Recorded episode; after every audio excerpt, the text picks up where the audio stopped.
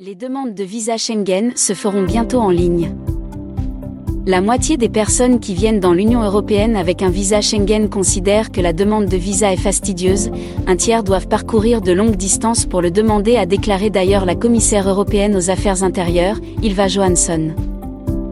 Pour cette dernière, il est grand temps que l'Union européenne fournisse une plateforme de demande de visa européen rapide, sûre et en ligne pour les citoyens des 102 pays qui ont besoin d'un visa pour se rendre dans l'Union.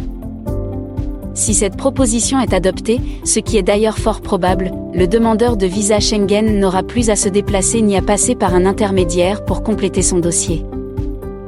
Il déposera sa demande et fournira toutes les informations le concernant en ligne.